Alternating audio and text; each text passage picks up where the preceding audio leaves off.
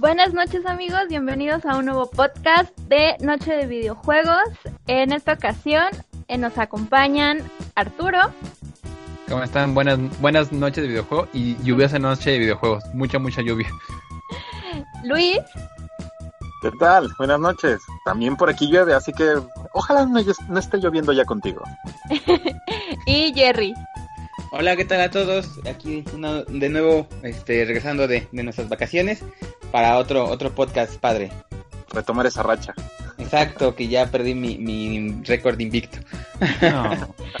Le mandamos un saludo a Gris, en donde quiera que esté, lo que sea que esté haciendo. Esperamos que esté también disfrutando de eh, no sé, vacaciones, tiempo libre. Eh, yo soy Ethel y bueno, en este programa tenemos noticias de todo, noticias eh, bastante interesantes que abren a debate, noticias bastante tristes y noticias también que nos van a hacer, no es novedad, nos van a dar más bien mucho rant y de qué hablar en este podcast. Ya regresé para, para volver a, a pelearme con personas que probablemente nunca van a oír este podcast.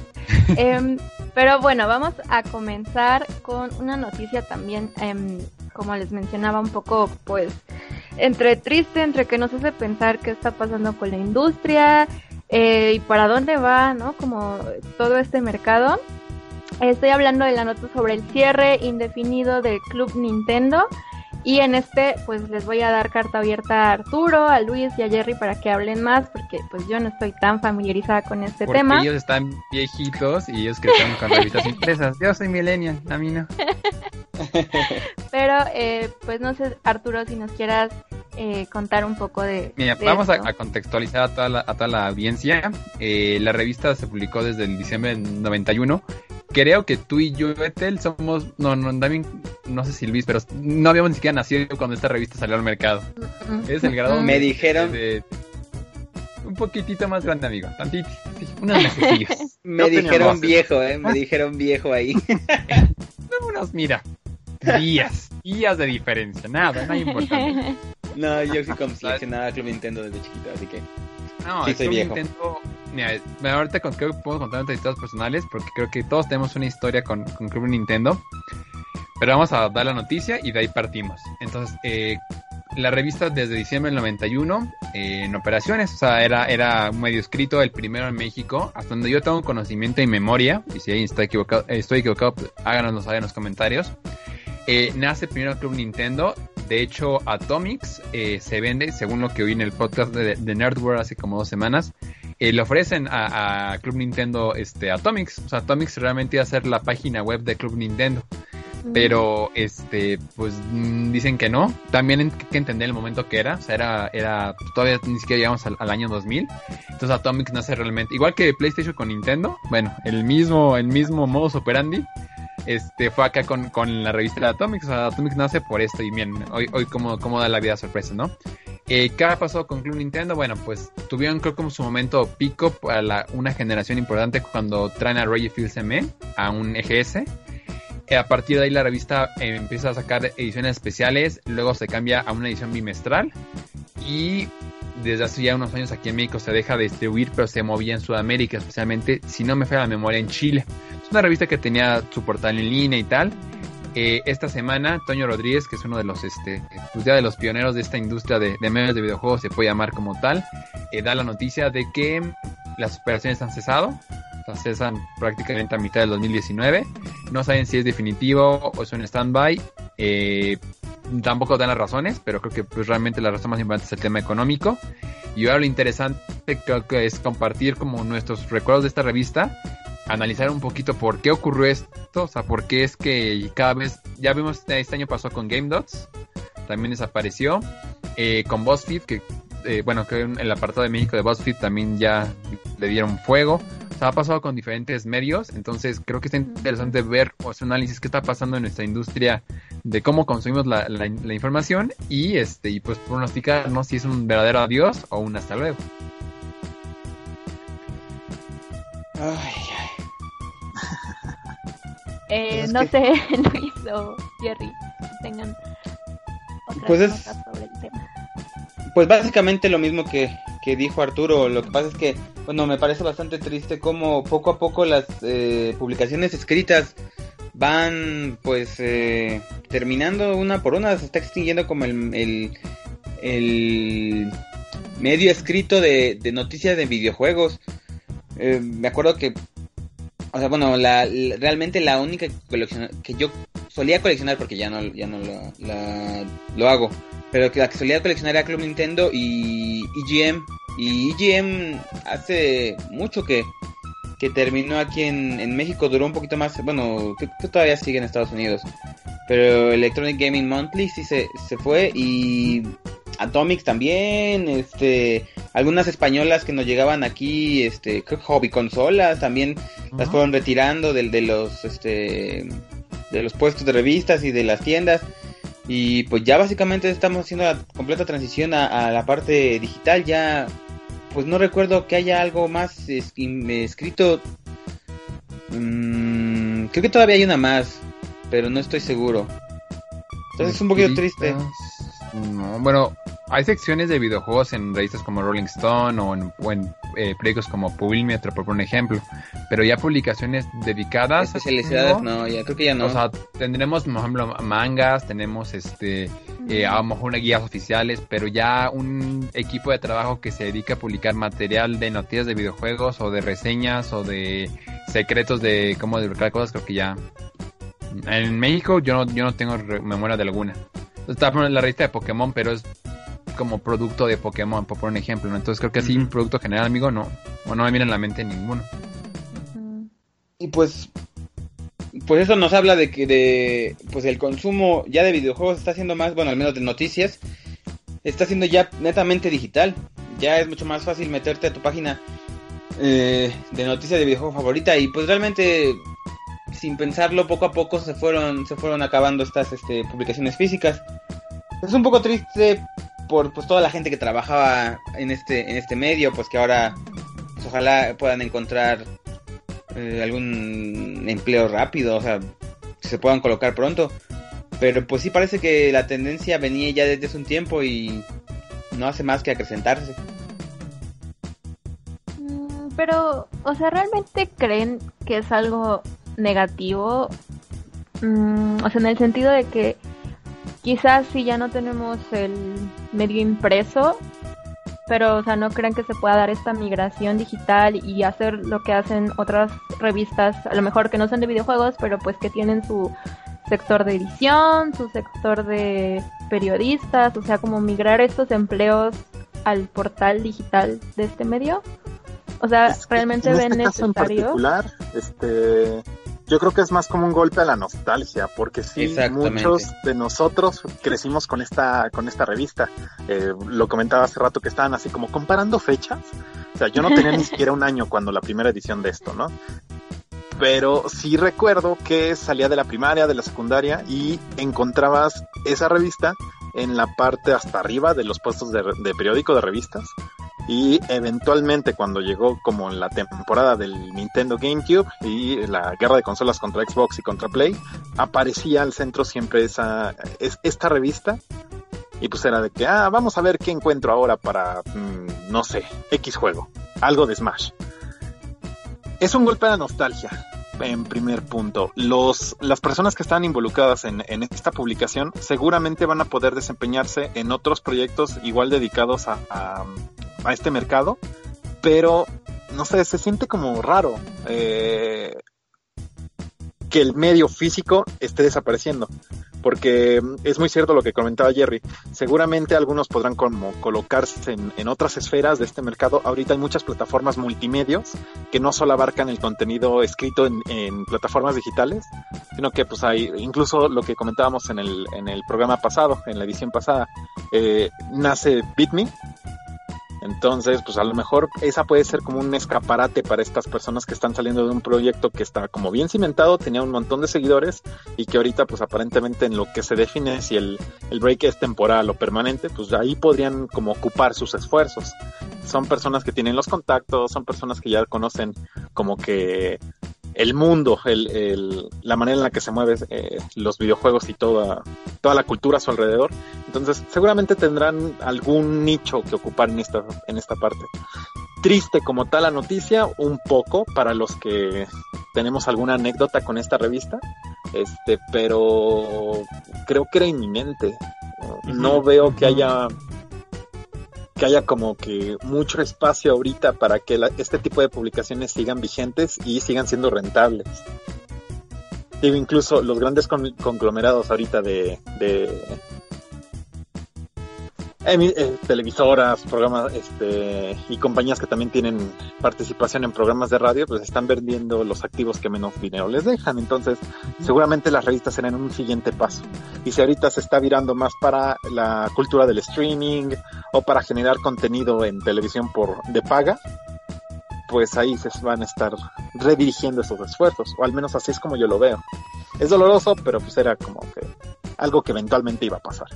Además tiene sentido pensando en que, por ejemplo, estos portales de, noticias de videojuegos están actualizando sus, notas pues, pues muy seguido, ¿no? O sea, diariamente se, se, publican nuevas este, notas, noticias, etcétera, etcétera. Y pues una edición física te tenía que eh, recabar, pues más que te gusta, un mes, salía y al mes siguiente salía el siguiente número. Pues entonces no podían estar al...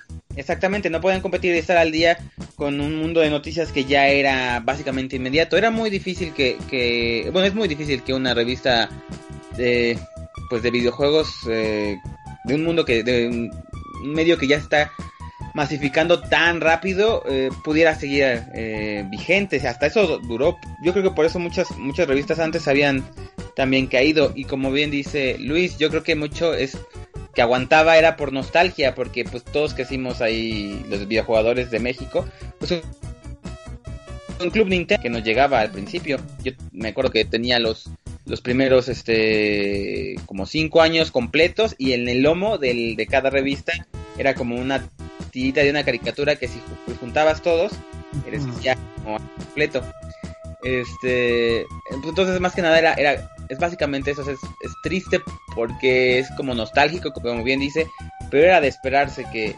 que, que este tipo de medio impreso fuera, fuera este, desapareciendo poco a poco. Y no creo que esté mal, y simplemente es como un poquito triste desde el punto de, los recuerdos de, mi niño interno. No, y, y, también hay que ser críticos con el medio, o sea, creo que también ellos desaprovecharon una oportunidad tienen un legado importante, tienen una comunidad de nicho que es tardado crearla, seas streamer, seas medio, seas lo que te dediques a vender de entretenimiento. Ellos tienen esa parte de gente, como, como lo mencionamos, de que crecimos con la revista. Y si te das cuenta también sus publicaciones, ya su contenido digital, no era realmente algo muy diferente a lo que son otros medios. Mientras otros medios te, presentan eh, podcast, te presentan video reseñas, te presentan otro tipo de contenido, ¿no? Este, coberturas. Creo que Club Nintendo sí se quedó un poquito rezagado. Puede ser que por dinero, puede ser que por tener que invertir, ¿no? En, maquilar y en imprimir y en distribuir el, papel físico. Pero creo que también ellos hay que, deben de ser autocríticos en los siguientes proyectos, que de hecho creo que estoy leyendo literal, ¿eh? Hasta ya menos de 20 minutos en Twitter, de Toño Rodríguez, que es uno de los este, eh, eh, el editor, el editor de, la revista de, las cabezas, eh, que hay un podcast que acaban de subir, arroba la gran CN, donde van a dar actualidad sobre, sobre este proyecto. Yo me imagino que más bien la el Club Nintendo va a evolucionar en la gran CN, pero se va a quedar en algo muy de, fanáticos. Ellos también tienen que ser críticos y decir, bueno, ¿en qué fallamos? ¿Qué no invertimos bien? ¿Qué nos faltó decir a la comunidad? Porque ellos también, pues, si otros medios y otros, otras personas independientes generan contenido diferente, ¿no? Entonces creo que también ellos deben ser críticos, nada más decir, es que la gente ya no compra eh, periódico, la gente ya no compra papel, o ellos también deben ser críticos y ver qué, qué, qué fallaron y nosotros como, como, como consumidores, pues realmente también son estos, crecimos con la revista, pero cuando fue el tema que compramos una Club Nintendo? O sea, yo la última que compré fue hace cuatro años cuando salió Smash para Wii U porque la, me un póster doble. O sea, lo hice por el juego, no por realmente contenido, por el póster. O sea, por el póster. Y por si algún día tengo la oportunidad de conocerlos, me gustaría que firman, me firman esta edición. Pero ya cuando diga que realmente no compramos una Club Nintendo, y si la comprábamos, era otra de ese contenido. Que realmente eh, es el contenido que puedes contar en el Club Nintendo de hoy día contra la de hace 20 años. la de hace 20 años tú le enviabas una carta a alguien y te respondían y te presentaban como que truquitos, cosas que eran difíciles de encontrar, ¿no? Y hoy día creo que ya es más, más estándar el contenido, entonces creo que también esa parte le faltó trabajar a la, a la marca, ¿no? Pero ahí pues, son ideas al aire, ellos sabrán bien cómo está este asunto. Es una pena, coincido con ustedes. Yo de pequeño no tenía para, bueno, en la casa no había dinero para ninguna consola, ninguna. Y pues mi forma de enterarme era viendo programas de televisión y, y compraba mi revista. O sea, mi, estuche de la primaria eran ediciones especiales de, de la revista que recortaba los, los dibujos y los pegaba en mis loncheras, en mi, en mi lapicera, en mis, en mis portadas de mis cuadernos. O sea, para mí era, eso era la revista, le tenía tanto aprecio al, medio escrito. Eh, mi edición de Zelda, la especial que salió con Link en la portada, y la tengo como un trofeo porque, pues, hasta aunque está dañada, para mí, pues, significa algo, ¿no? Entonces, esa, esa ese sentimiento de pertenencia, creo que no lo, no, lo lograron transmitir a estas nuevas generaciones, ¿no? Entonces, pues también un poquito va, va por ahí la, pues la tristeza y ojalá que logren evolucionar y, y ahí estaremos siguiendo lo que hagan ahora con la gran CN y, todo lo que viene para, para este medio, ¿no? Y, o sea, es una pregunta para todos ustedes chicos. O sea, considerando que, pon tú, uh, ok, le echan todas las ganas a la revista, hacen, hacen como un nuevo medio de calidad, o sea, bien trabajado, ¿realmente creen que el público mexicano lo consumiría? O sea, si creen que tendría oportunidad como en el mercado a nivel económico?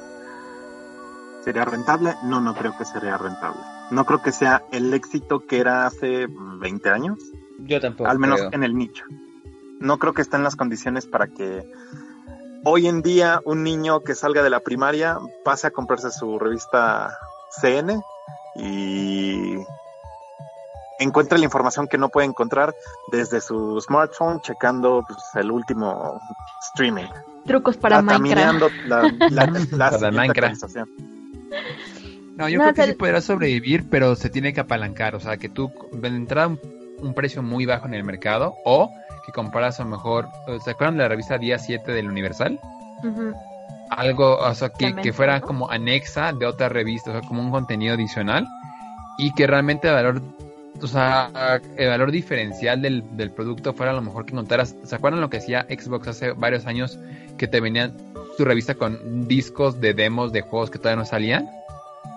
Algo, algo por ahí, o sea, buscar la manera de con juegos actuales o juegos pasados eh, darle un valor único al papel. Lo decía Jerry, o sea, tú juntabas tus siete o tus 12 ediciones del año y formar una figura. O sea, buscar una buena alianza, alguien que esté dispuesto a, este, a entrar al proyecto, pero que tú a, la gente que compra el producto obtenga un beneficio inmediato. Pueden ser códigos, como dice de, de, de Minecraft, pueden ser este, monedas de forma. O sea, creo que sí hay la forma, pero tiene que evolucionar como, como vendértela, ¿no? Yo diría que sí, yo no, yo, yo no la descarto, pero en el futuro próximo, ni digital ve al, al medio, honestamente. Es que, no sé, la verdad... Que muchas cosas del mercado, entonces no, no lo veo tan sencillo. Si te venden una Club Nintendo, sé que, sé que, Death Stranding, sé que Death Stranding no es un juego de Nintendo, o sea, sé que es, va a ser exclusivo de Sony, pero si te vendían, o sea, un una material escrito con un demo de Death Stranding, ¿no lo jugarías?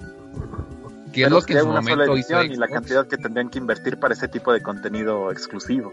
O sea, es que no creo es que la forma de la alianza, e, es el tema de las alianzas, o sea, buscar la manera o agarrar juegos indies, ¿no? O sea, lo que hace Humble Bundle, que tú al mes pagas 10 dólares, 12 dólares por una cantidad de 10, 15 juegos eh, indies y uno que otro AAA, pues a lo mejor buscar aterrizarlo en un formato físico, ¿no? O sea, creo que se puede, o códigos que te vienen en la revista, este, las loot boxes que ahora sean en revistas, o sea, creo que sí hay formas, hay formas, o que sea una guía, o sea, que sea, que, el Club Nintendo ahora sean las guías de los, de los juegos, ¿no? Especialmente de Nintendo. Entonces, yo creo que sí hay formas, yo creo que es cuestión nomás de, de pensar, encontrar un, un buen inversionista y se puede salvar el medio, pero son ideas al aire al final del día. Es que fíjate, o sea, estaba pensando, pero como justo lo opuesto quizá de lo, de lo que ustedes estaban mencionando, o sea, es que estoy pensando mucho en una revista que siempre les menciono, ya deberían de darme una sección en su revista. eh, es una revista española que se llama Games Tribune Magazine. Es muy buena revista. Y no manchen, o sea, es que neta es una revista increíble, pero, o sea, claro, la suscripción te cuesta 8 euros al mes. Entonces. Pero, este, ¿cuánto, cuesta? Ah, honestamente, ¿cuánto cuesta pagar en Patreon a un youtuber, a un medio, a un. O sea, también vamos a ser honestos, ¿no? ¿Cuánto pagamos o cuánto se puede pagar al mes para pagar otro tipo de proyectos que a lo mejor pueden ser buenos o no tan buenos? sí se puede, o sea, no está tan Entonces, yo le, yo le tiraría más como al público tipo, o sea, ya trabajas, ya te puedes pagar tus juegos, ya te puedes pagar tus revistas de buena calidad. O sea, más que, no sé, tratar de, de venderlo quizá más barato a un público más joven. Yo a lo mejor me iría más por la estrategia de una revista con mucha más calidad, un poco más costosa y dirigida a un público más adulto. No sé. Suena bien. suena, suena más factible que lo que estoy proponiendo. sí, sí, o sea, ya que lo ves fríamente, sí tiene más sentido buscar ese, ese mercado que le puedas vender un producto, porque aquí en México ese, ese mercado no existe o existe, pero no hay un producto que, que, lo está atendiendo en, videojuegos, ¿no? Pero está interesante. Hay que lanzar otra revista, muchachos. Jerry, no sé si querías añadir algo al final antes de pasar ah. al siguiente tema. Bueno, yo iba a decir que, que yo tampoco creo que, que lamentablemente una nueva revista Club Nintendo pueda ser redituable, ya que, bueno, primero tiene un gran handicap, nada más es de Nintendo. O sea, no es como no es como una revista de juegos en general de PlayStation, Xbox, PC, este, Master Race, Nintendo, nada más Nintendo. Entonces solamente ahí ya va dirigido a un público este especializado. Que por ejemplo, por más que a mí me gustara Club Nintendo, yo ya no la compraba. ¿Por qué? Porque pues yo no, tengo un Nintendo Switch, no tengo un Wii, o sea, soy más de PlayStation. Ya no la, ya no, o sea, no, no había nada ahí dentro de esas páginas que, que yo estuviera buscando. Entonces ahí va como el primer handicap y dos, como dice también este Luis, o sea, no hay nada que yo no pueda buscar de forma más inmediata en una, en una página de videojuegos de noticias, en la nuestra propia, y no la encuentre. Entonces, pues, eh, lo veo muy, muy difícil. Además, pues la, edición es de, revista, no es una, no es una, este, no es barata todo lo que viene en papel, la tinta, este, todas las personas. La distribución, es todo. distribución, exactamente. Eh, no es algo barato, es caro. Entonces dudo mucho que, que, pueda ser redituable una, una revista Club Nintendo como era antes. A lo mejor se puede llamar CN y ahora em, abarcar todos los videojuegos, pero aún así lo veo un poquito difícil. Una de las mejores de, de ese entorno, la, el, EGM, Electronic Gaming Monthly, desapareció hace mucho por lo mismo, porque no, este, no pudo competir con los medios digitales. Bueno, eso era lo, que quería decir. Pues como siempre amigos, ya nos expandimos muchísimo más de lo que teníamos planeado para este debate. El sello em, característico de este podcast. Pero sí, es que es un tema que da muchísimo para hablar y, debatir, entonces pues también esperamos ahí sus opiniones en redes. Eh, y pasando ya a las noticias parroquiales, como siempre. Ok, la primera noticia me tiene muy, um, ¿cómo decirlo?, alterada. ¿Ok? Tenemos... Ya empezamos, sí, el randómetro ya va. Ok, tenemos confirmación de Thor 4. O sea, Thor 4 ya es un hecho y la va a volver a dirigir Taika Waititi, que fue el que dirigió Thor 3, Thor Ragnarok. Ok, esto no es lo que me tiene mal. Lo que me tiene mal es que este señor se supone que iba a dirigir Akira. Akira. Y no, o sea, lleva, Akira lleva en como stand-by desde 2002. La, y ahora me la... que, que otra vez nos esperemos porque van a ser Thor 4 en lugar de Akira. O sea, yo, yo lo entiendo, amigos, pero ¿Ustedes qué opinan de que ya se confirmó Thor 4? Mejor díganme. yo pensé que primero iban a sacar la siguiente de Guardianes de la Galaxia. Yo también.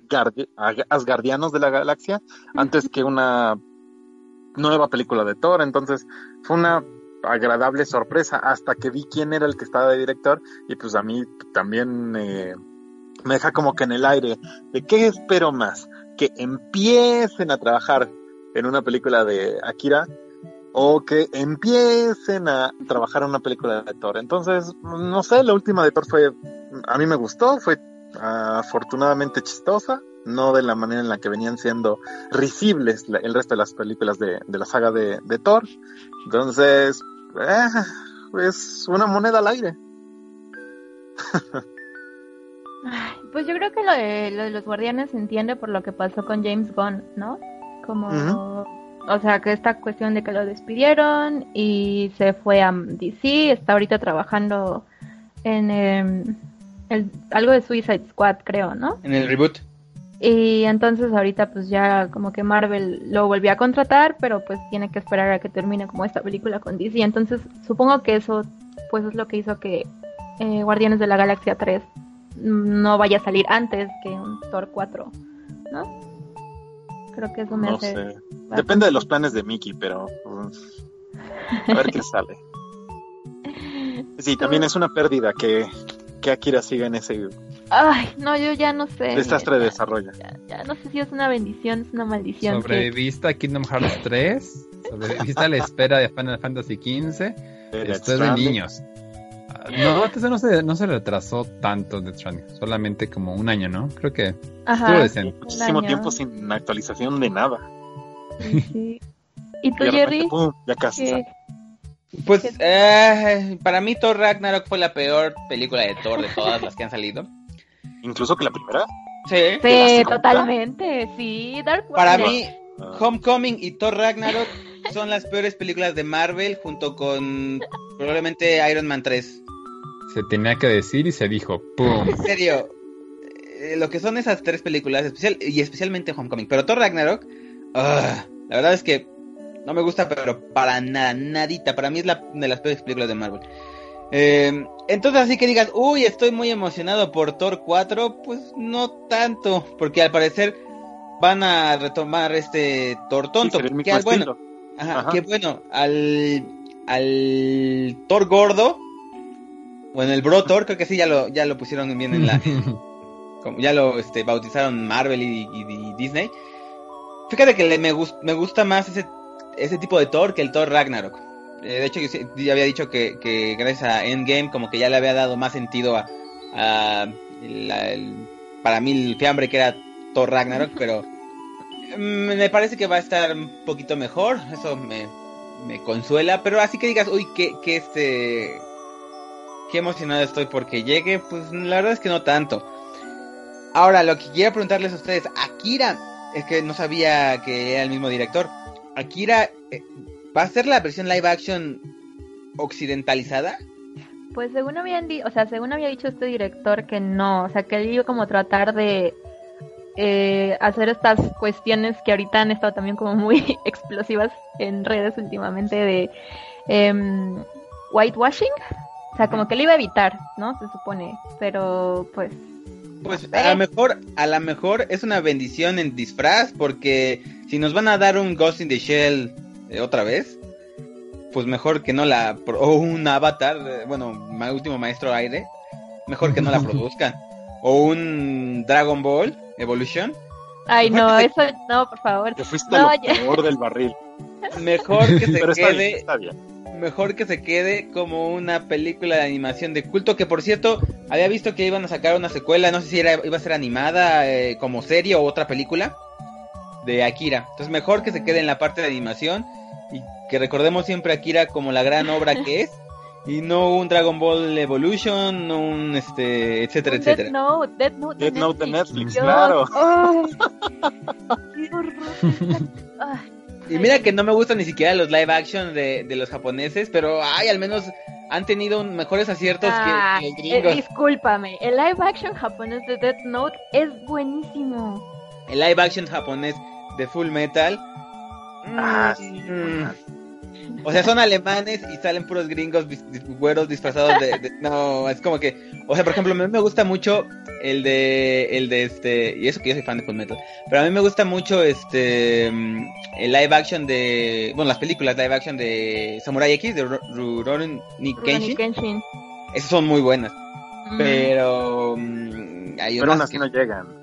No, pero, están buenas. O sea, si la ves, si, la ves sin siquiera saber de, de, este, de Samurai X, están padres. Son buenas películas de Samurai. La de Makoto Shichi está buenísima. Este. Entonces ahí tienen mejores aciertos y no tanto, o sea, ahí hay unas que otras que también les fallan. Attack on Titan yo la vi, me parecía buena, pero la crítica no la, no la trató bien. Es que, bueno, bueno, ya nos desviamos bastante. Perdón, ese fui yo. Perdón. Es que me desagrada por Thor Ragnarok. Esto iba para Thor 4 y pues ya, ya vimos que tenemos confirmación. Arthur, no sé si quieres decir algo o nos vamos a la siguiente noticia. Busquen la figura del Brothor en, en la Comic Con. Está bien padre esa ah, figura. la anunciaron, es verdad, lo vi en Está bien bonita. No, ahí, más temprano. Está bien bonita esa figura. Vale, y pues ya cerrando esta noticia, eh, nos movemos a la siguiente, que de esta yo no tenía idea hasta que Arthur me dijo, eh, Detective Pikachu supera a Warcraft ah, en taquilla. O sea, como que es algo esperable, dado que fue súper bien. Pero no sabía que le ha habido tan bien tampoco a... Todo lo que tenga Pokémon en el título le va a ir bien. Desafortunado o afortunadamente. Entonces, eh, era completamente esperable. Miren, oh, aquí está. El Detective Pikachu ya juntó más de 436 millones de dólares recaudados Warcraft, que Warcraft la verdad levantó porque en China pues, es un supermercado que ya muy pocas películas eh, internacionales afuera de, de lo que producen ellos mismos. Eh, se queda en 333.7 millones de dólares. Y el tercer lugar era la de película de Rampage, esta que salió con The Rock. según lo que yo leí, este es el tercer lugar. Digo, no, no Una película de videojuegos que no tiene que ver con un videojuego. Exactamente, como, que está bien, tienen la base del juego, pero es totalmente ajeno, ¿no? O sea, hay destrucción, pero... Eh. Entonces sí, esa noticia de que le fue muy bien, digo, obviamente, eh, además la gente de Warner nos envió un comunicado de que ya viene, eh, me parece que en agosto, ahorita checo bien el, comunicado, no, la versión digital, a mí me extrañó ah. mucho que no habrán algo físico, porque creo que si algo va a vender, en, no sé, en Navidad va a ser que pues los papás les puedan regalar a los niños o a las niñas eh, pues una película de este calibre, ¿no? O sea, digo, con ese tipo de contenido, ¿no? Entonces, este, es la que yo me había quedado con el tema de la duda de cuándo iba a llegar acá a México. Estoy leyendo otra noticia que dice que sí va a haber un formato físico y en Blu-ray a partir del 6 de agosto. Entonces, pues hay que estar checando en México cómo llega esto. Pero, pues le fue muy bien. Va a haber secuela, no tengo duda. Ojalá que no la quemen. Y si le fue bien a una propuesta de este tipo, si se hubieran puesto las pilas, se ponen las pilas con Sonic, creo que podrían generar un tercio del ruido que hace que hizo de Pikachu. Entonces creo que hay un mercado ahí, hay una oportunidad, eh, pero vamos a ver pues cómo le va a estas propuestas en el futuro, ¿no? Ojalá que no quemen la idea de tener videojuegos a, a este a la pantalla grande. Nada más, para completar el, comentario en, la idea en la que ibas, de hecho yo me encontré, ahorita que estoy buscando los amigos que vienen en la próxima oleada, este me apareció como sugerido, producto sugerido en, en Amazon, la preventa de Detective Pikachu que viene en, combo, el Blu-ray, el, este, el código digital y el DVD. Entonces, o sea, en físico sí iba a llegar aquí a México, entonces. Ah, perfecto. Allá, ya me vi día uno, día uno como con el plástico, con el cartón. Bueno, y la siguiente noticia tiene que ver con Piemonte Calcio, el nuevo club italiano. Piemonte Calcio. que, vamos a ver en FIFA 20. Arturo, esto es todo tu tema, tu terreno, Oye, no, para tu dominio. Va a salir en 4K la película de Pikachu, qué bonito. e incluye el modo detective de Blu-ray includes detective mode. No inventes, yo ya quiero esto. Es la película 460 más vendida. la información del formato físico de la película te está llamando más que FIFA. FIFA. es que para mí ha sido mi película del año. Hasta que salga Rocco, esta es mi película del año. Entonces. ¿La vida moderna de Rocco? Va a haber Netflix 9 de agosto. Este, vean el trailer. El trailer da más miedo que cualquier película de miedo de este año, se los juro. Ver, verla como, como nos dan un cachetado, una cachetada a, a todos nuestros hábitos de consumo y todas las tonterías que hacemos con la tecnología. Vean, vean, está muy padre Rocco. Pero bueno, Rocco es para otro día. FIFA. Eh, sí, pierden la licencia y creo que es una buena jugada de PES porque, como aquí lo se mencionó, este, es un juego, sí, es un juego que comercialmente no ha logrado impactar, eh, pero aún así creo que es el lanzamiento más fuerte de Konami en los últimos tres años. Eh, o sea, irónicamente, desde que Metal Gear no ha leído, o sea, hay que ser honestos, el último Metal Gear reboot que sacaron, con lo último que pudieron de, rescatar de Phantom Pain, este modo juego tan raro de ¿cómo se llamaba Metal Gear este Survive ¿cómo se llamaba? Survive. ¿El Survive, de los Ajá, de, los zombies. raros. Ah, esas cosas. O sea, desde eso que salió y Yu-Gi-Oh que le da bien, pero creo que sí es un nicho y es un mercado muy diferente a, y que no puede mantener Yu-Gi-Oh además solo solo a, a Konami. Eh, pues pues es lo más que tiene esta empresa eh, japonesa. Entiendo que su negocio también está en maquinitas del azar y otro tipo de... De, de, de las pachinko. De las pachinko. O sea, eso, eso, es realmente lo que mantiene a Konami. Pero entonces, como ellos dicen, a ver, tenemos... FIFA tienes eh, para gastar 100 pesos en su juego cada año, nosotros tenemos 5. ¿Qué podemos hacer? este, pues quítale a la gente algo que quiera y pues quítales a, a, la Juventus, eh, págale una cantidad que FIFA no, no puede, o sea, si FIFA tiene 100 pesos para dividirlo entre, no sé, 800, bueno, estoy exagerando, ¿verdad? Entre 100, eh, 100 este, clubes del mundo y a cada uno le va a pagar, a uno le va a pagar un peso, a otro les va a pagar mejor 50 centavos, a otro les va a pagar 10 pesos. Bueno, ofrécele una cantidad muy fuerte a una, una licencia tan fuerte como la Juventus. Sí, y creo que le puede salir bien la jugada porque la gente en general ama a Cristiano Ronaldo. Entonces creo que ese puede ser un muy buen gancho. Si hacen lo mismo con el Barcelona, que además tienen muy buena alianza, lo tienen con el Arsenal, o sea, tienen dos, tres equipos bien. Es lo que le tira a PES, o sea, es, honestamente lo que le tira a robarle pequeñas este eh. Porque hay gente que, es fanática de Cristiano Ronaldo y aún como cuando juegan en el Madrid y, y se compraba su playera del Madrid, esa misma forma de actuar va a pasar con el tema de, de este de, de FIFA. O sea, va a haber gente que, mm, porque va a ver a Cristiano Ronaldo en la portada, este, pues va a, ir, va a irse de regreso a PES. Entonces, pues está raro el movimiento. Yo no, no lo voy a extrañar mucho a, la lluvia, pero porque no le voy al equipo. Entonces, pues vamos a ver cómo le da el Piemonte. ¿Cómo se llama? Piemonte, Piemonte Calcio. Piemonte Calcio en, en el nuevo FIFA. Ay, no. Hágame el favor. Por esto, a ver, resuelve una duda en podcast en vivo, valiéndome los tiempos del programa. Si la película 4K está en región, viene de Estados Unidos, la va a leer, la va a leer con su aquí. Pregunta seria. Detective Pikachu. Pregunta seria, estoy a punto de hacer okay, preventa. Estoy preventa, sí, estoy muy, muy así impactado. ¿Cuál era la pregunta? ¿Hay, todavía en, Blu-ray 4K, 4K hay bloqueo de región? Ni idea. No tengo la menor idea. A ver, vamos a buscarlo. A, ver. primero que lo encuentre se gana. También está Alita dueño en, en, Super 4K, Capitana Marvel, ah. Godzilla, para los saben gris. Disculpen por romper los tiempos, pero sí me carcome la duda y, no, no me quiero. ¿eh? todavía. Será raro, pero puede ser. Pues sí dice Blu-ray Region Lock. Ajá. Mm. Algunas. Si no hay que ver si tan amigo porque lo que sí el doblaje eh, latinoamericano, tú casi seguro que ese sí no vendría en el. Que dice, el... que dice que es este Ultra HD Blu-ray Disc son libres de región. Eh, ya. Pero tiene que ser Ultra HD, no tiene que ser 4K. Pues dice, aquí dice 4K Ultra, HD. 4K Ultra HD. Pues más les vale, si no ya me vi comprando un Blu-ray nada más para ver esta cosa en Navidad. Bien, ya. Olvídenlo, digamos en el podcast. Gracias por ser mis amigos, los, quiero. Gracias. De hecho, estoy checando que la venta es de Amazon Estados Unidos, entonces no sé en qué región. Me puedo devolver una emergencia, pero sé que no lo voy a hacer, entonces más que lleguen unos días más tranquilos Es un artículo coleccionable, como mis peluches de Pikachu. Y velo como un coleccionable. Exacto. Si no se ve, velo como... Como las revistas de Club Nintendo. Mm. Ah. Exacto. Esos son más como por valor de nostalgia. modo detective, meu Deus.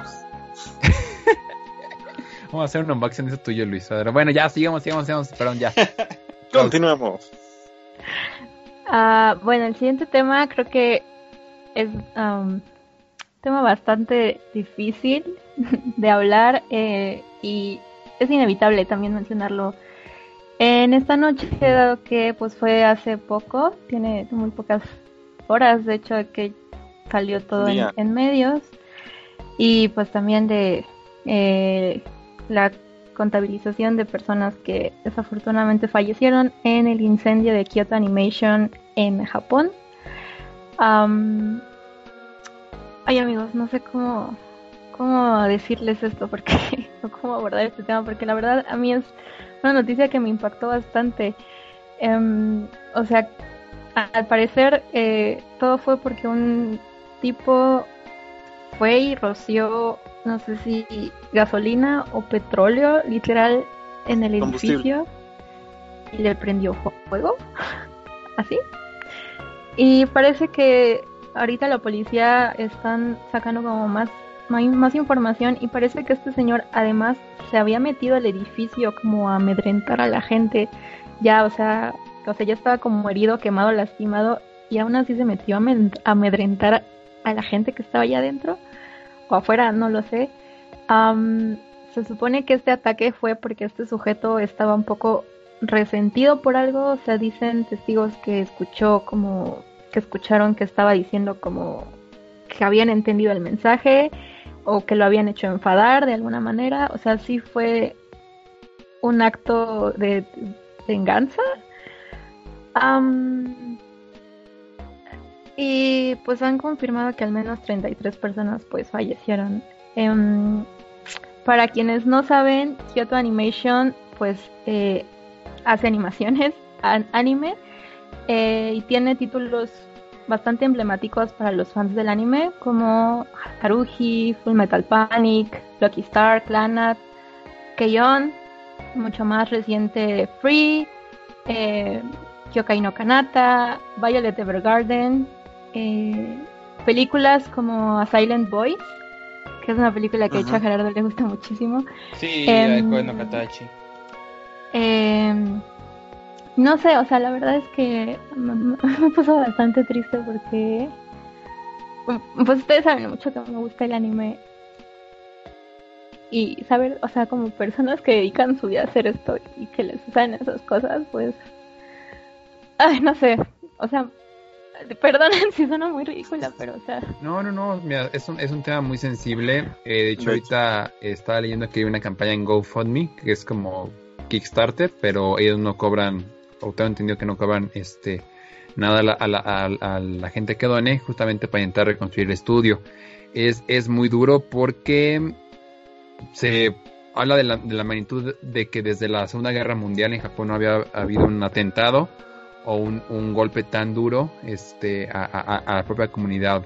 Es, es devastante porque, como bien lo mencionas, es gente que estaba trabajando, no es gente que estuviera en cosas turbias y aunque lo estuviera sin vidas humanas y que de repente por el enojo, por malentendido, por venganza, eh, de pues, gente que no, no, no, no, no tenía por qué, por qué estar ahí, que, haya, haya, fallecido y, además de la forma que fue, es un incendio, es muy duro, es devastante. Eh, creo yo que algo positivo de esto es ver que la gente y en general la comunidad se ha unido.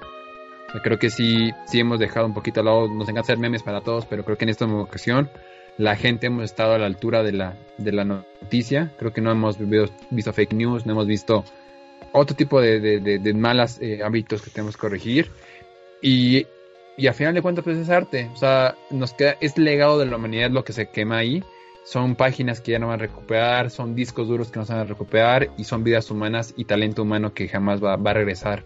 Es muy dura la noticia, es una noticia muy, devastadora. Eh, conocieras o no el estudio, yo no lo conozco, honestamente no lo conozco, pero no por eso no, no tenemos la barrera, eh, hay una barrera para empatizar con la gente que está ahorita sufriendo, la gente allá, los familiares, la gente como Etel que, que, abre su corazón y dice, pues a mí esto me dolió porque yo, yo entiendo la magnitud del evento y me pongo en, los zapatos de estas personas.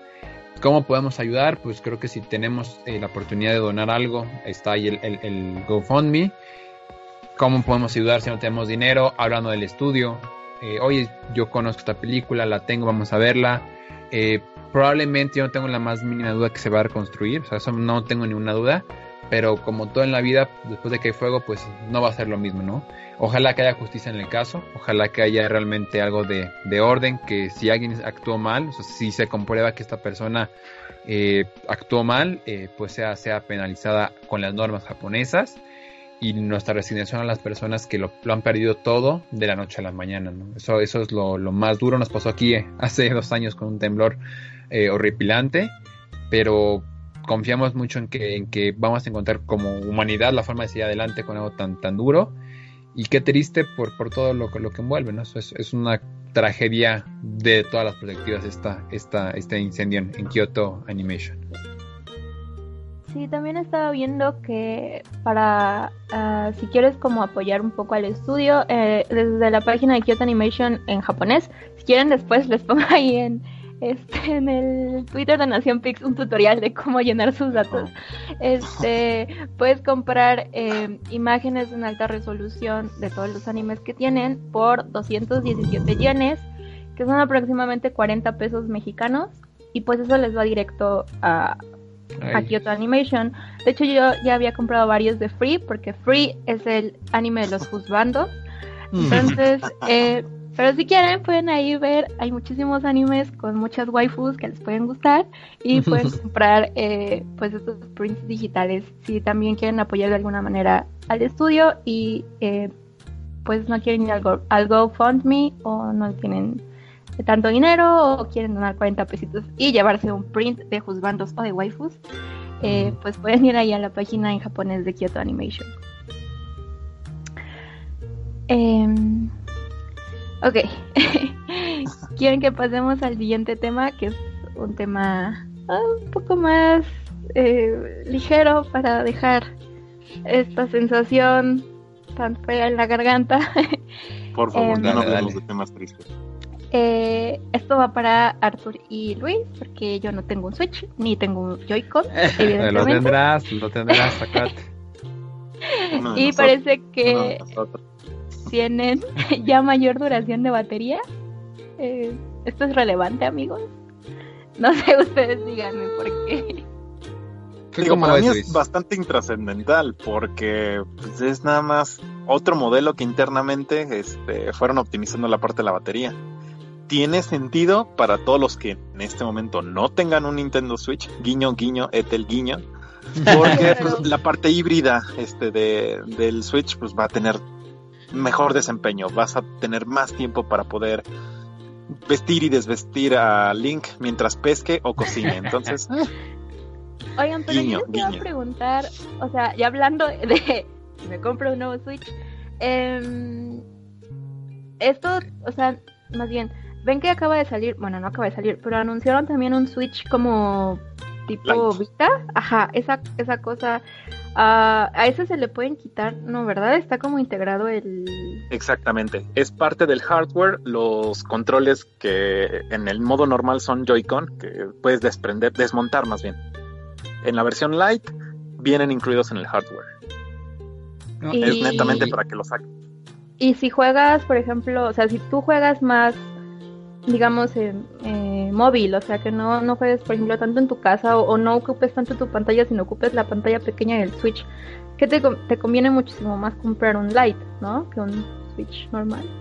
Es más barato y está optimizado para que tú lo utilices en modo portátil, entonces tendría más sentido. Sí. Pero no tiene labo, mm, piénsalo. Exacto, porque no juegas en tu casa. Si, hay un cambio en procesador, eh, supuestamente Ajá, eh, bien optimizado para el modo portátil, justamente. Ajá, ese era, el Switch, el, dock, este, viene con un procesador que ayuda a que el juego corra mejor en una televisión, para que no lo tenga que procesar al mismo tiempo en la pantalla de, la consola. Por ejemplo, el fin de semana estuve jugando con mi novia Crash este, Carreritas. Está bien divertido ese juego. Te amo, Jerry. Pegaso. Y este, pero sí noté que los tiempos de carga son muy pesados. O sea, sí noté momentos en los cuales digo, si estuviera corriendo en el Play o en el Xbox, esto ya hubiera cargado hace minutos con mejores gráficos. Entonces, qué bien que esta, esta ¿qué será? No es una reedición, este como nuevo revista. Es que en, inglés es revised, no sé cómo sigue en español. ¿Como un nueva... 2.2? ¿2.0? Mm, yo diría que como 1.5. O sea, yo realmente no creo que. Es un downgrade más que un upgrade.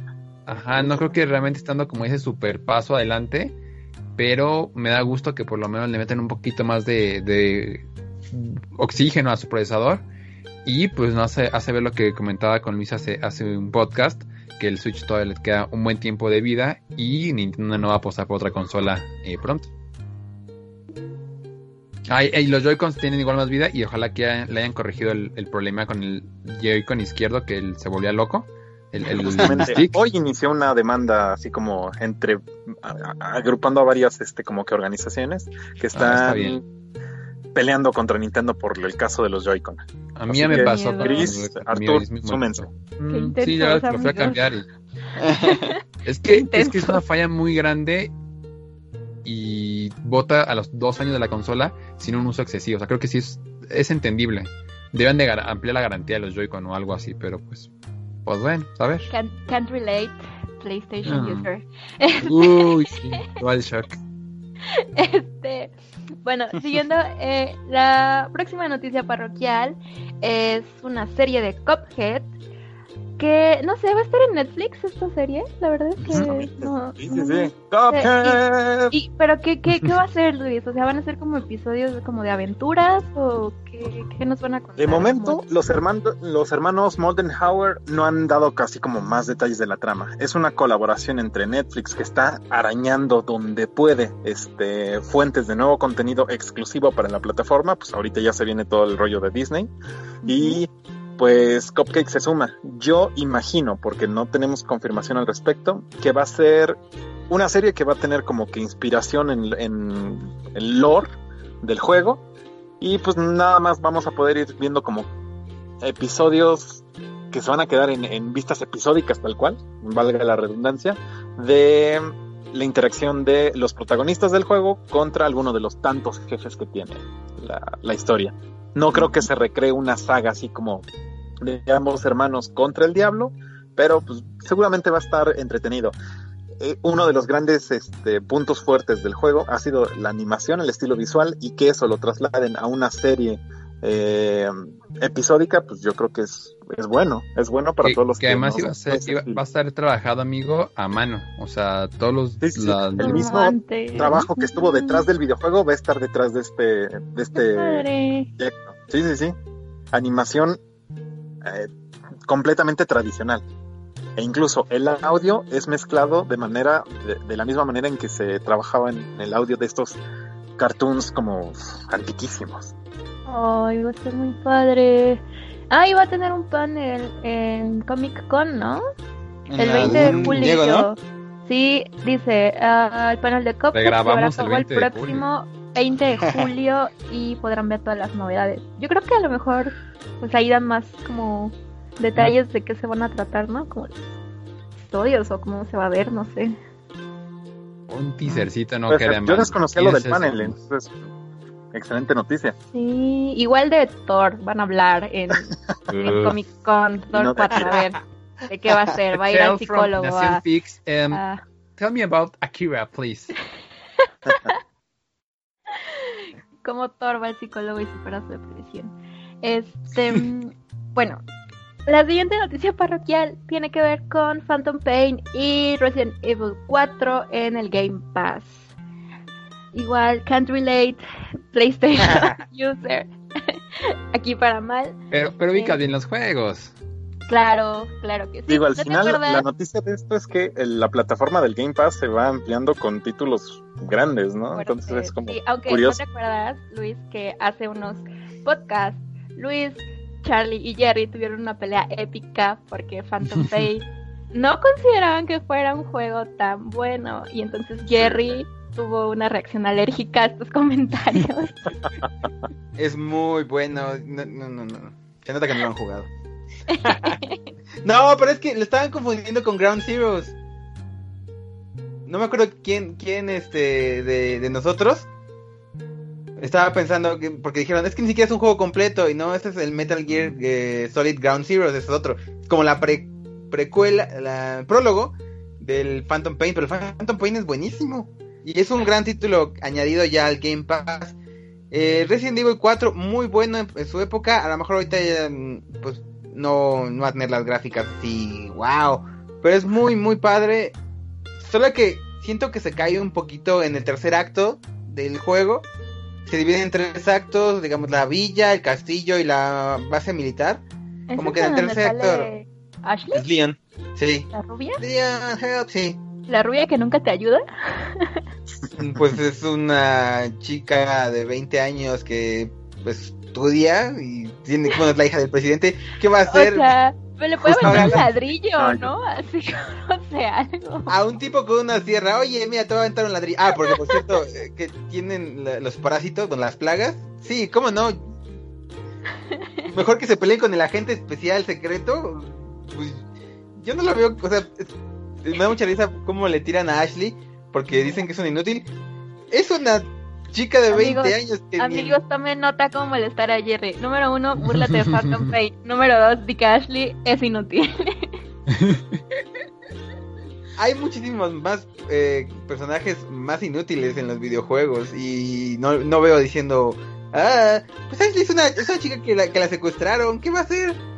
Pobrecita. bueno amigos, eh, ya pueden jugar Phantom Pain y Re 4 si tienen un Game Pass. Eh, eh, siguiente, la siguiente noticia parroquial, esa te la voy a dejar toda a ti, Jerry, porque sé que Arthur probablemente no ha visto el tráiler final de It 2. Yo tampoco. y Luis, creo que tampoco eres muy aficionado a. Tengo exactamente la misma impresión al respecto que tú. Tal cual lo mencionaste en la tarde. Eh, exactamente. Espérenme, porque no lo he visto. Ni siquiera sabía que había salido hasta que vi el.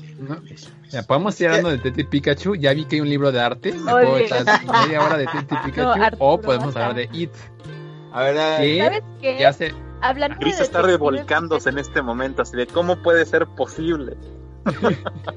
sí. No, miren, vamos, a, vamos a hablar de It. O sea, creo que es este ya el trailer final, ya la película está por estrenarse. Eh, ahí, ahí vio la 1, o sea, yo, yo la vi para, poder este, rebotarla. Tú la viste, Jerry, excelente, ya. Ya entre los dos este, le sacamos este, este, segmento. O sea, la 1 realmente es, es una buena... El 5 ah. de septiembre, perdón Arturo, es que estaba viendo que se estrenaba. Se estrena, bueno, aquí dice Nueva Zelanda, pero no creo que tarde mucho en llegar a México. Entonces, 5 de septiembre, Nueva Zelanda de este año. No, y mira, la, la 1 le fue muy bien en taquilla. Eh, no sé tú qué, cuáles son tus impresiones, Jerry, pero creo que es una película que cumple. ¿Cuál, cuál, es, cuál fue mi inquietud cuando salí de la, de la sala? Eh, sí me quedé con muchas ganas de ser niño para asustarme con, con la película. O sea, sí creo que yo no, había momentos. Pero es que Otro hay trauma. en los cuales dices, ah, bueno, sí tienes razón, malditos traumas, pero hay partes de, de, de, de It, de, de, este, de este reboot, que dices, de verdad me hubiera gustado como no esperar aquí el golpe, aquí el susto, eh, la escena final, me, bueno, la, la parte, sin hacer spoiler, donde ocurre la parte final de la película me parece estéticamente muy bien construida, los actores son buenos, tienen este eh, actrices que están en su mejor momento o que son muy conocidas, entonces creo que esta parte 2 eh, no va a estar abajo, confirman a Jessica Chastain, yo no sé nada de cine, pero me parece que es este, alguien importante. para salir en esta, esta, segunda parte, sale como estelar, entonces creo creer que es importante. Y es una película que creo que va a jalar muy bien. Eh, no se estrena en Halloween, pensé que le iban a aguantar hasta, hasta esta temporada. Halloween. Para Halloween para. Y con lo que hemos tenido este año entre que Annabelle y que Chucky, creo que It tiene todo para, para hacer esa película de, de terror del reboot del año. Entonces, pues, ojalá que le vaya bien. Eh, está, ya está el trailer arriba, sin dar más spoilers. Le van a contar un poquito más. Algunos cabos quedan sueltos o cosas que te quedas con duda. Oye, pero ¿por qué, por qué actúa ciertas, eh, por qué pasan ciertos personajes actúan de ciertas maneras en la película. En la parte 2 creo que queda mucho más aterrizado. Y sí, se extraña mucho Gris porque Gris es nuestro conocedor de, de, eso, pero pues... Listo, ya vi el tráiler. ¿qué te pareció el tráiler? Oye, se ve muy bien, ¿eh? Estaba checando. Eh, voy a decir algo rápidamente. Yo siempre le había dicho a mi hermana que no entendía por qué en, en este como en estas casas de terror de Estados Unidos donde vas caminando que son como laberintos, ¿por qué no ponían como una especie de la eh, casa de los espejos? Que de repente, o sea, con la musiquita del carrusel de eso, y que de repente empiezan a salir globos, y el pinche eso saliera por la, por la, por las, este, por los espejos. Yo dije, ahí yo entro y ahí me quedo, ¿eh? yo me muero ahí. Así como me lo imaginaba, está en el tráiler, o sea, se ve a este Siempre se me olvida el nombre de Charles Xavier del nuevo. Es McAvoy. ¿James McAvoy? James McAvoy. ¿Es James? Pero sí se llama James porque la otra vez. La de. Bueno, el profesor Xavier está corriendo. este. esa parte es clavadísima lo que yo pensaba. O sea que ya de por sí ya agarraron una de mis cosas que más me dan miedo y la van a poner ahí.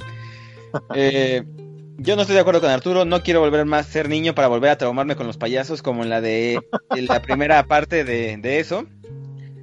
Porque si bien la de eso, un, la, la, original, la, las películas primeras, me traumatizaron, ya más grande puedo ver que no están tan terroríficas como la nueva de eso. La nueva de eso, el nuevo payaso está más feo.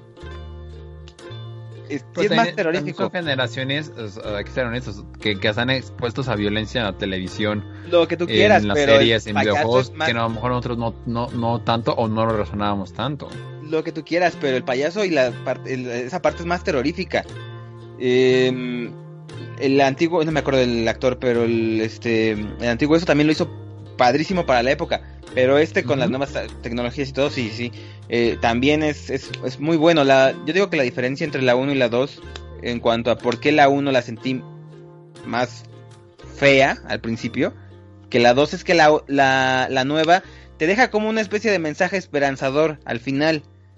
No pasa como en la, en la versión pasada que Richie, no es cierto, que, bueno, uno de los de Loser, no es Richie, es este, Stan, se suicida en la bañera. Y eh, eso te deja con un mensaje súper derrotista y triste en la primera, eso. Entonces, como después de todo lo que pasaron y de que, que ganaron, resulta que no ganaron y ya se murió uno de, ya se llevó a uno de los del Club de los Perdedores. Entonces, por eso sentía que esta se eh, como total se sentía un poquito más light que la anterior por ese tipo de, de, final. Pero ahora viendo la 2, la, yo que le criticaba mucho a la, a, la, a la, película de eso 2 es que la, la segunda parte cuando están adultos no es no le no le hace justicia a la primera parte de los niños en la anterior. Esta se ve que sí va a ser igual de terrorífica. O sea, ya he estado viendo, bueno, ahorita las escenas que están poniendo cómo va a estar el, el payaso. Me parece que esta sí va a ser mejor que la segunda parte de, de la película pasada y eso va a poner a esta nueva saga de eso un poquito más arriba de la pasada, porque donde flojeaba mucho en la parte donde pues te descubres que eso es una araña.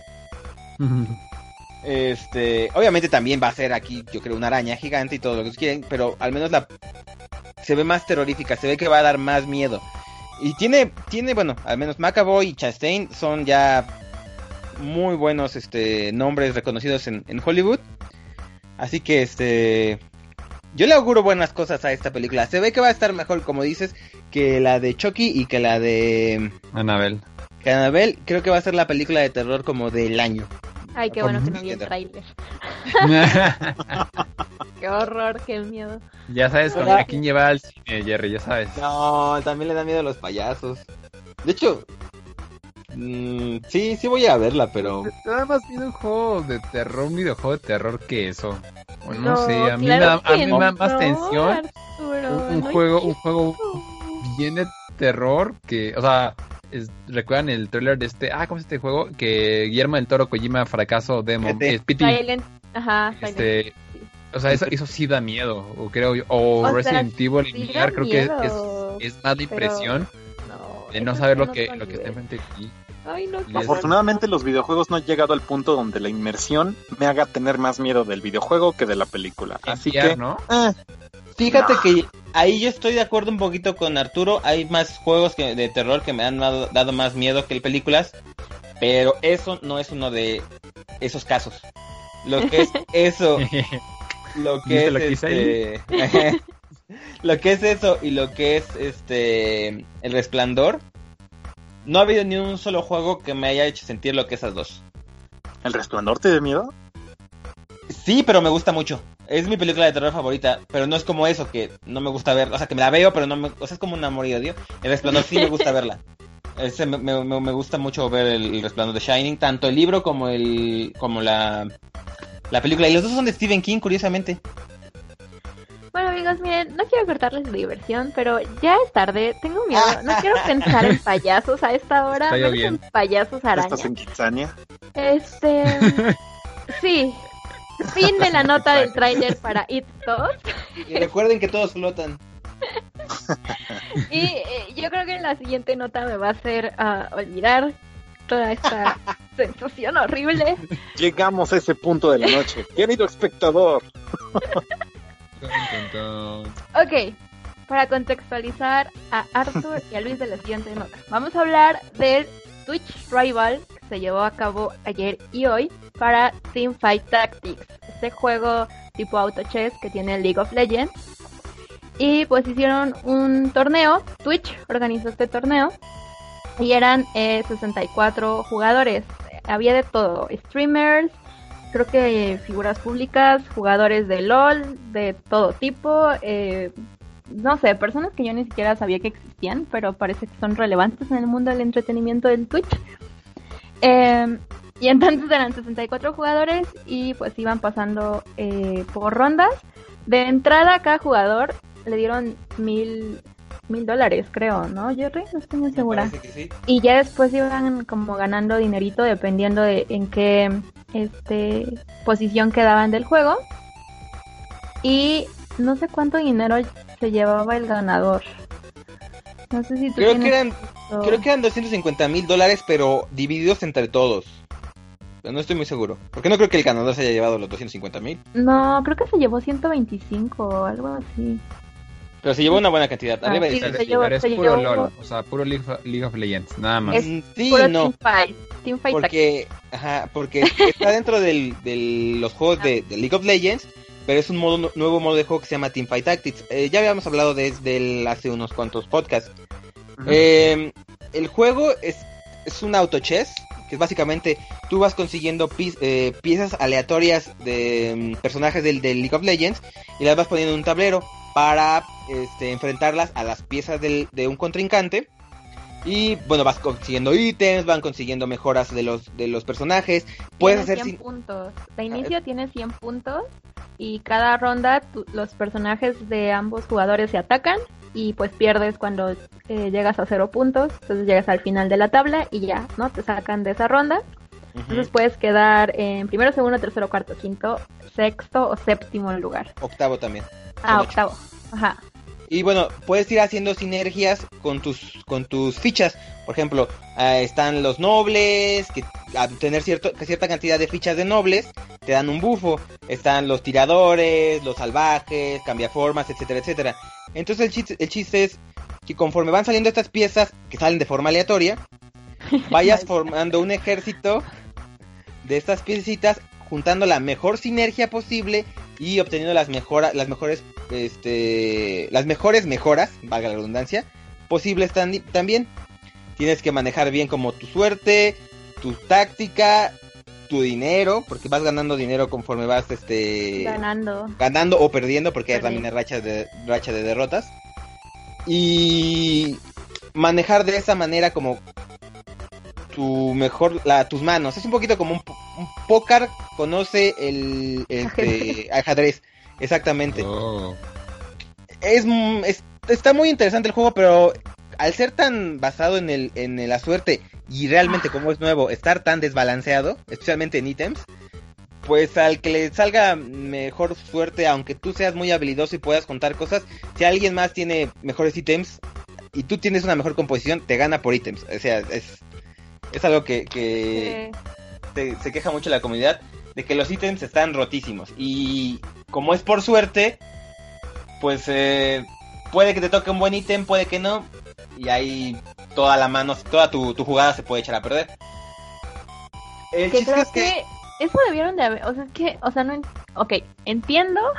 Rant empieza en 3, No, pero, pero, pero, pero antes del rant hay que hablar del torneo.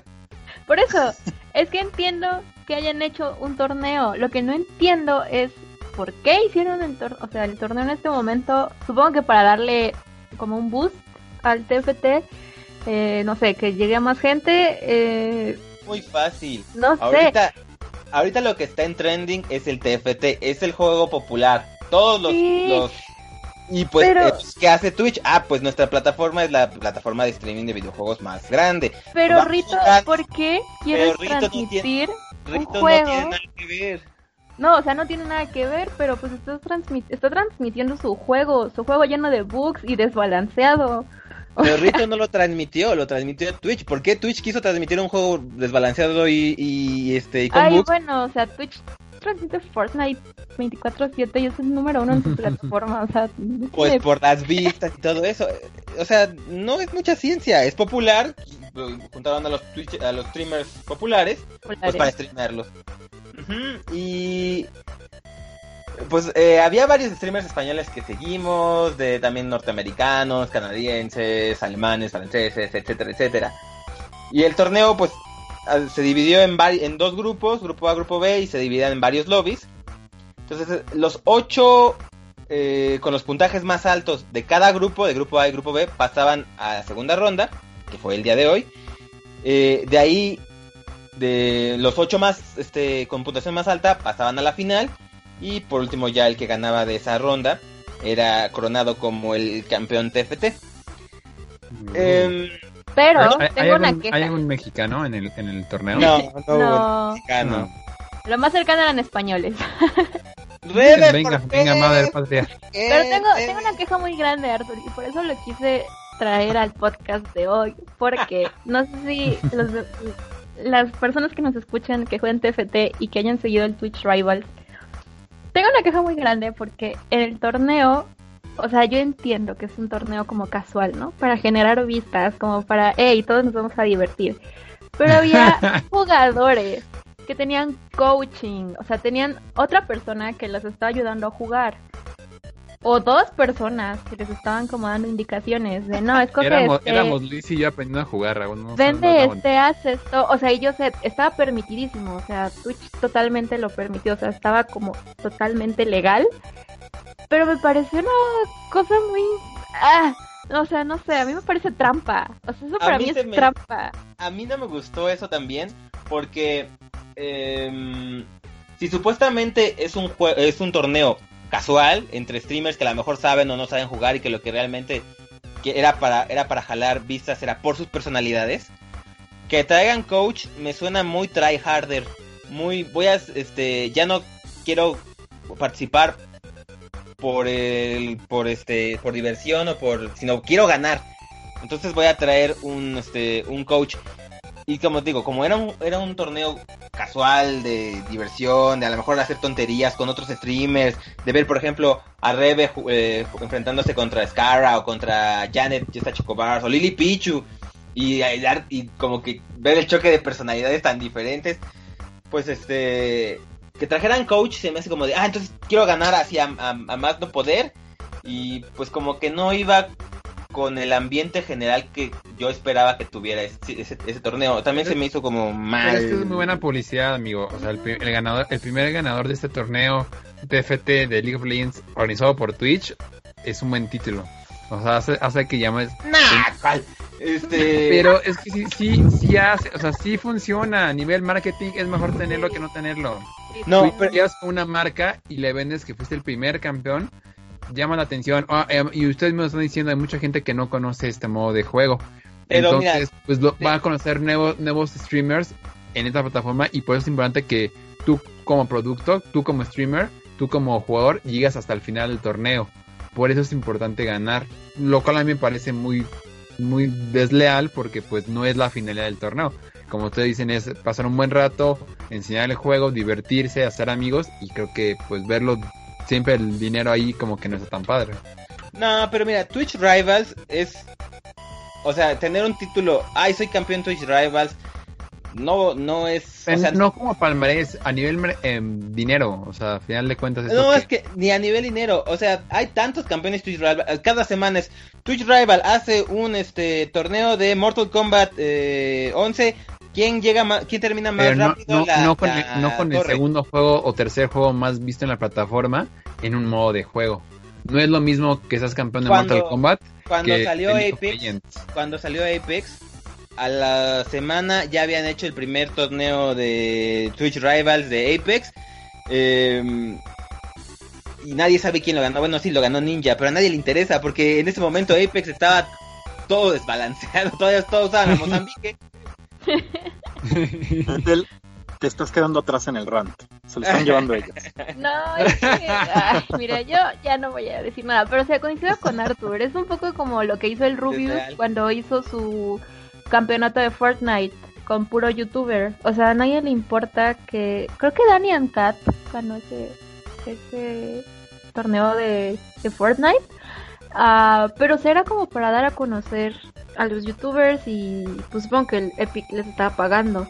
Entonces, pues era como muchísimo, ajá, justo como dice Arthur, muchísimo marketing, muchísima como proyección para todas estas personas. Uh, que, o sea, supongo que por eso también fue como lo del coaching. Eh, no sé si incluso para meter a más gente, o sea, no solo al que está jugando, sino acá tengo otras dos figuras que también son como medio relevantes y también están participando en el torneo de manera indirecta. Se me hace súper tramposo, o sea, neta se me hace súper tramposo y estoy muy molesta, estoy muy molesta porque Rebe no llegó a ni siquiera a los 16 y, y eso no es por el Twitch Rivals, es por el mugre Teamfight Tactics desbalanceado. que esa es mi segunda parte del rant. No va contra el Twitch Rivals, va contra el Teamfight Tactics. No puedo creer que ya haya ranked y tus monos se sigan quedando estáticos. O sea, si tienes un juego competitivo, no puedes tener unos bugs tan básicos en el juego. O sea, ¿Y es que este parche está? En serio, Riot tiene que arreglar eso ya porque está horrible. O sea, ¿cómo vas a rankear si tus, o sea, no es porque tus muñecos estén mal acomodados, es porque no se mueven. o sea, ah, y eso o la parte del dinero, del la parte del dinero. Ah. Supuestamente en cada eh, hay unas rondas contra monstruitos que te tiran ítems. Bueno, te pueden tirar ítems o te pueden tirar dinero. O experiencia. O, experiencia. Y en un juego donde realmente lo que importa no es tu experiencia, tu dinero o tus personajes, sino los ítems, que no te caigan ítems. O sea, que digamos, o sea, tengo una posibilidad dentro de... ¿Qué será? ¿100? A que te caiga un ítem. Cuando lo más importante es que te caigan uno. Ay, pero al que sigue le cayeron 6.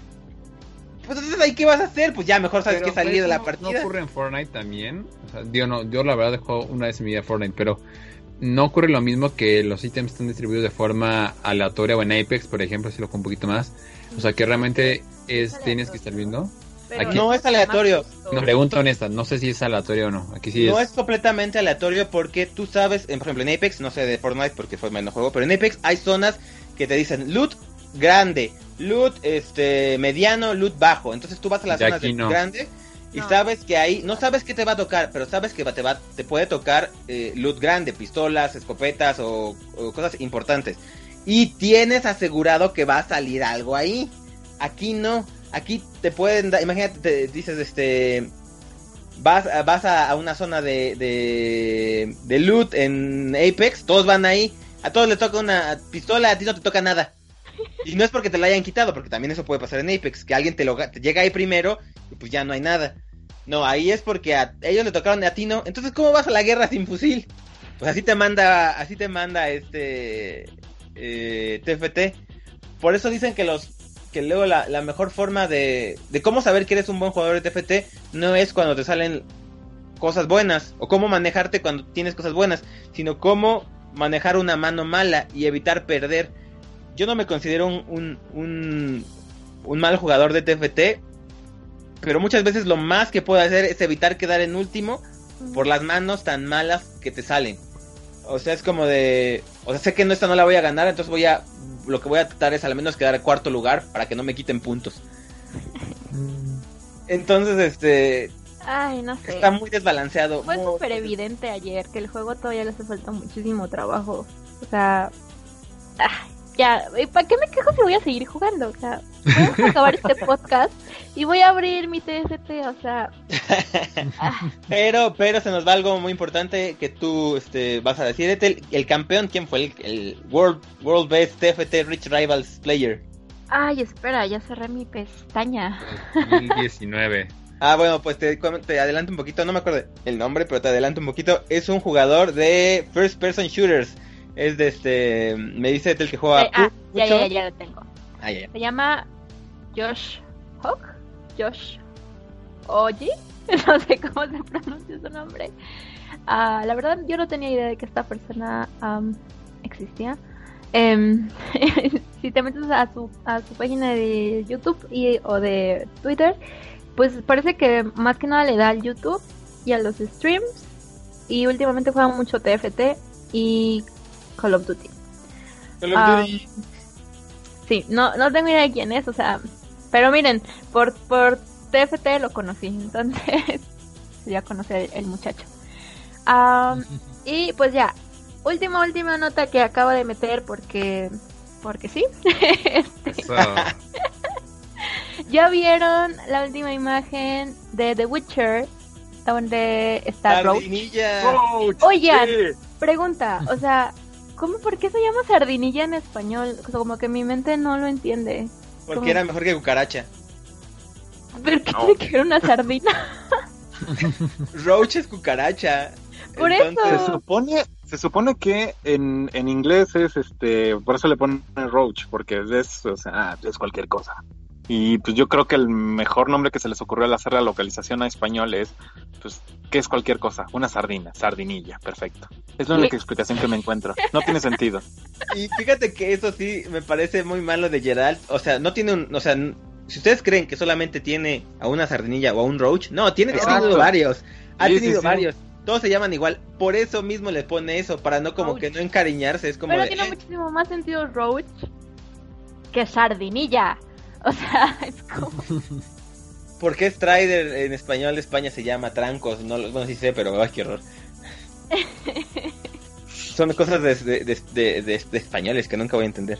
Y ¿saben qué me gustó de esta imagen? Que, o sea, había un debate súper absurdo de por qué no lleva las dos espadas y no sé qué, y por qué solo lleva. Porque los libros la lleva Sardinilla. Bueno, ajá, justo en el esta cosa, en la imagen sale Roach. No les puedo decir Sardinilla, perdón. Este. haces bien, haces bien. Pues se ve, ¿no? Que ya si lleva la del lado izquierdo, se ve que lleva la empuñadura de la segunda espada, ¿no? Entonces ya también se quedó resuelto para los fans de Hueso Colorado de Del videojuego. Del videojuego, porque pues amigos, lean los libros, por favor. Este, ya quedó ahí en la imagen. Entonces, no sé, me parece, la verdad estoy muy emocionada por esta serie. Creo que Netflix y las personas que están detrás de esta adaptación eh, sí se están tomando el tiempo para meterle detalles ahí como bastante cuidados de los personajes y de la historia. Y pues ya, eso era toda mi, mi última nota eh, no planeada. Y ya para terminar con este podcast, que también creo que se alargó un poquito, eh, Arthur, no sé, eh, la entrevista con la que siempre cerramos, ahora de qué se trata. Ajá, mira, eh, literal, a este momento que grabamos el podcast no tengo idea quién vamos a entrevistar el día de mañana, pero la referencia que tenemos es que Liverpool, esta tienda gigantesca que, que cotiza en bolsa que vende todo tipo de chunches desde la boda para, hasta para jugar con bebés lámpara este, de Stranding. mañana van a tener una apertura, o el día de hoy, no sé, el viernes de 19 de julio, cuando estén escuchando el podcast, de una zona que se llama XP. Ya estuvimos hace como medio año, bueno, menos, como cuatro meses, eh, una apertura que tuve en, una sucursal en el sur. Que esto de XP, rápidamente, si es que es igual allá que, que, acá en el norte, en Plaza Satélite, es una tipo game bar. Tienen maquinitas arcade, tienen eh, consolas eh, tipo arena. Mm. Eh, tienen nuevamente toda su parte de juegos, tienen parte para que vas a, comer una botanita, unas este, unas papitas, tienen máquinas de pinball, o sea, está padre, creo que es un tipo, no, ¿cuál sería el ejemplo? Sí, para mí es un, game bar, o sea, realmente es un lugar donde buscan atraer esta nostalgia de que empiezas a jugar las maquinitas. Un arcade. pero, ajá, un arcade no es gratis, cuesta, eh, tiene un costo jugar, jugar las máquinas. Digo, creo que es barato, cuesta como dos pesos por, por este, por ficha. Como era antes Recorcholis. Exactamente, y le diste el clavo, o sea, ese ambiente Recorcholis que tú ibas a jugar con tu tarjeta de no sé cuántos puntos y hasta o un Dave Busters si alguien, alguien ubica la tienda en Estados bueno en el comercio en Estados Unidos eso como que sacan lo mejor y ahí hacen su, su XP eh, toda la parte de juegos ya está incluida ahí, o sea, tú puedes ir a comprar un juego y sí o sí vas a tener que ver esta área. Entonces, yo estoy genuinamente interesado en ver cómo lo adaptaron a Plaza, además me queda cerca de su casa, entonces, por fin un evento al norte, llevan dos en como tres años, estoy muy contento. Y este, y ver, ver cómo, cómo lo, lo traen acá, vamos a entrevistar probablemente a alguien del equipo si se puede, y si no, pues ya les estoy adelantando un poquito qué esperamos de esto de XP. Y este, sí, para toda la gente que está en el norte, eh, se puede dar la oportunidad de darse una escapadita. Y los primeros días tienen promociones o fichas gratis para la, gente que vaya. Entonces, dense una escapadita XP by Liverpool a jugar un ratito, a ser amigos y, pasar un buen rato este, ahí con, toda la gente. Ah, paréntesis, también hay, hay marcas oficiales. Eh, en el evento de lanzamiento hace cuatro meses allá en el sur estuvo PlayStation. Entonces, si alguien anda en el norte y, o quiere conocer, probablemente haya, eh, dan goodies, llaveritos, este. Ah, qué padre. Pues sí, si andan por allá, ahí este, no piensen ni den sus capitas para jugar ahí, ahí en Liverpool. Y por eso Liverpool sigue siendo mi, tienda departamental favorita. Esponsoreanos Liverpool. Es la verdad. Tú lo sabes. ¿Dónde me compré mi Play 4? En Liverpool. Y, y estaba de oferta. Tiene muy buenas cosas, la verdad. Bueno, al menos el. Sí, cuando no encuentro haga una oferta en ningún otro lado, Liverpool en videojuegos maneja 10 de descuento. Yo compré mi Smash ahí, entonces. Eso te, te secundo, amigo. Es buena, bueno, bueno comercio para, para encontrar cosas en oferta. También he visto, he visto teles, he visto. Bueno, ya estoy haciendo mucho comercial, pero sí me gusta mucho. pero patrocínanos, por favor. bueno, entonces, pues con eso cerramos el podcast. Y nos despedimos. Estuvimos en este podcast Arturo. Buenas noches, descansen y jueguen muchos videojuegos. Luis. Prometo que para las próximas ediciones habrá más rant. Trabajaremos en eso. y Jerry. Yo prometo no hacer tanto rant.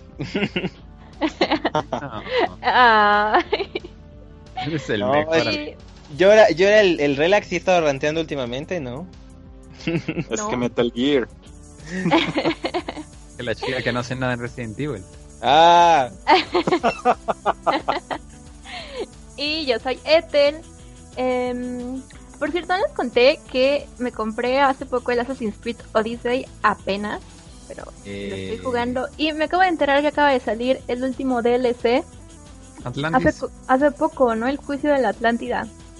Exactamente me voy a poner a jugarlo para jugar este DLC y eh, pues les cuento qué me parece. La verdad es que llevo como que dos horas jugando Odyssey y ya estoy súper feliz, enamorada. Me encanta mm. jugar con Cassandra. Soy muy fan, soy muy fan de que puedas jugar con una niña. Este. Cassandra es bien kick-ass, la verdad. Ay, hermosa, la amo. Y esa es la versión canon. Supuestamente había eh, leído que la versión de Cassandra era la canon y la de Alexios es como el What If. Oh. Muy bien, excelente Yui. Eh, Boogie, porque ya me salió un bug con mi caballo, por cierto. Con Se llamaba sardinilla, es el bug. No. Este, pero bueno, luego les, les haré igual una compilación de todos los bugs que me han estado saliendo en Odyssey. Muy divertidos. Por cierto, hablando de Boogie y The Witcher, ahí tienen una, una pequeña guerrita, o al menos hasta hace unos cuantos Assassin's Creed y The Witchers, como de, de memes y de easter eggs está divertido. A lo mejor también metieron algo ahí en, el Odyssey. Lo, voy a, lo voy a esperar, a ver si no se me buguea mi caballo otra vez.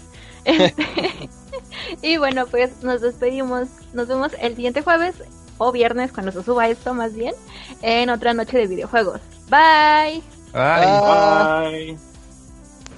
Amigos de Nación Pix, estamos en el lanzamiento de XP by Liverpool en Plaza Satélite, nuestra ciudad al norte con dos eh, tipazos, dos grandes personas que nos van a contar un poquito más de esta nueva experiencia. Alan y Alex, ¿cómo están? Buenos, buenos días.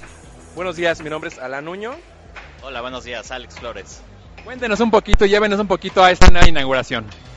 Con mucho gusto. Bueno, en esta inauguración de XP buscamos atraer a, todo, a todos los públicos que les encantan los videojuegos, que sabemos que son de muchas edades. Por lo mismo traemos arcades, traemos hockey, traemos videojuegos de consola y traemos la parte de PC gaming. Entonces, como pueden ver, este concepto realmente es para todo tipo de público. Inclusive tenemos cosas más de coleccionista como playeras, lámparas, que pueden venir aquí, darse una vuelta y disfrutar del concepto. vámonos, una, una pregunta, mi querido Alex. Ahora tú cuéntanos un poquito cómo nació la idea, cómo fue los primeros bosquejos este, de traer esta, este gran concepto al norte del, del Estado de México. Sí, la verdad, como bien lo comentas, es un concepto que lleva tiempo trabajándose. Eh, nació de la necesidad de darle a nuestros clientes algo más, no nada más que vinieran a la tienda a adquirir sus productos favoritos. Queríamos darle que disfrutaran venir a la tienda. Entonces, qué mejor que el mundo de gamer que te puede juntar desde un niño de 3, 4 años con su papá de 40 años y queremos que sea algo familiar totalmente. Ojalá que gane el papá las retas de Street Fighter.